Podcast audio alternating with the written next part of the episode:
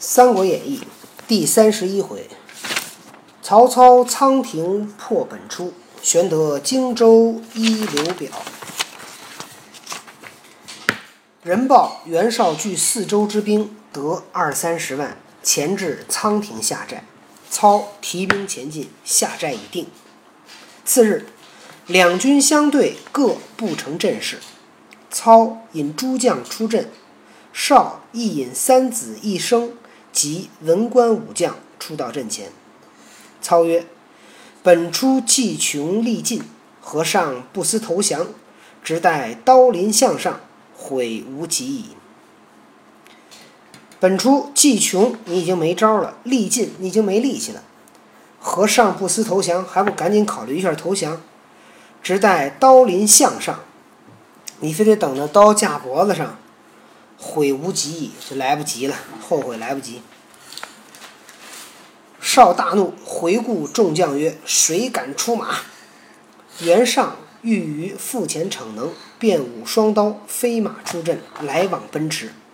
操只问众将曰：“此何人？”有使者答曰：“有认识的说，此袁绍三子袁尚也。”言未毕，一将挺枪走出。操视之，乃徐晃部将史涣也。两骑相交，不三合，上拨马刺斜而走。没打三招，这袁尚拨马就跑。史涣赶来，袁尚拈弓搭箭，翻身背射，正中史涣左目，坠马而死。袁绍见子得胜，挥鞭一指，大队人马拥将过来，混杀大战，混战大杀一场。各鸣金收还收军还债，袁尚还挺厉害，一出马就打死曹操的一个将领。但这将领也不是什么好将，也不是什么厉害的。操与诸将商议破绍之策，程昱献十面埋伏之计，劝操退军于河上，伏兵十队诱绍追至河上。我军无退路，必将死战，可胜绍矣。操然其计。程昱献了一个计，叫十面埋伏。他劝曹操把军队退到河上，然后呢埋伏十队的伏兵，引诱袁绍来追，说我军没有退路，就死战，拼死而战，可胜袁绍。曹操听了他的计策，有时候死战也不是那么好计。对，我也同意，轻易不要把自己放在死死地里，知道吗？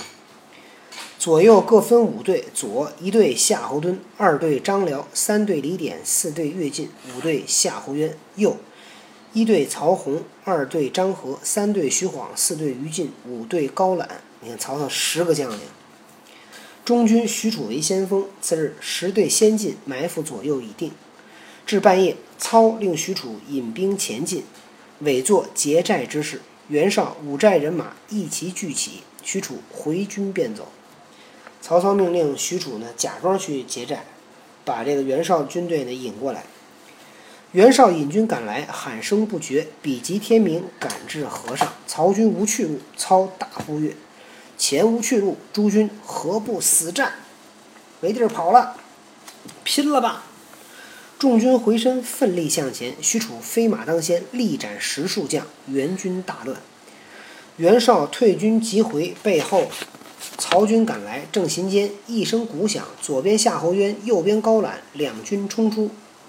袁绍据三子一生，死冲血路奔走。又行不到十里，左边乐进，右边于禁杀出，杀得援军尸横遍野，血流成渠。又行不到数里，左边李典，右边徐晃，两军截杀一阵。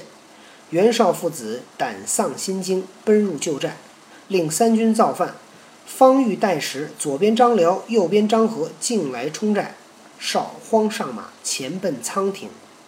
人马困乏，欲待歇息。后面曹操大军赶来，袁绍舍命而走。正行之间，右边曹洪，左边夏侯惇挡住去路。绍大呼曰：“若不决死战，必为所擒矣！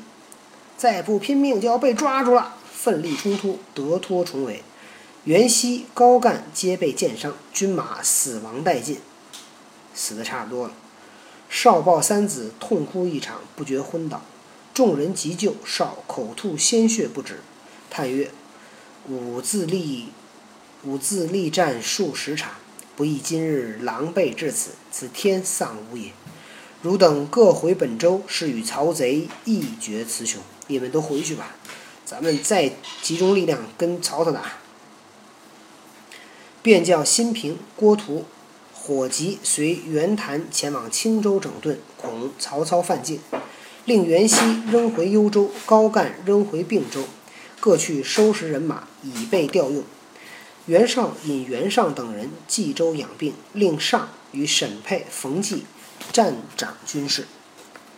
袁绍让这些人啊都先回去吧，这个咱们积攒力量再说。却说曹操自仓亭大胜，重赏三军，令人探查冀州虚实，细作回报。绍卧病在床，袁尚、沈佩紧守城池，袁谭、袁熙、高干皆回本州。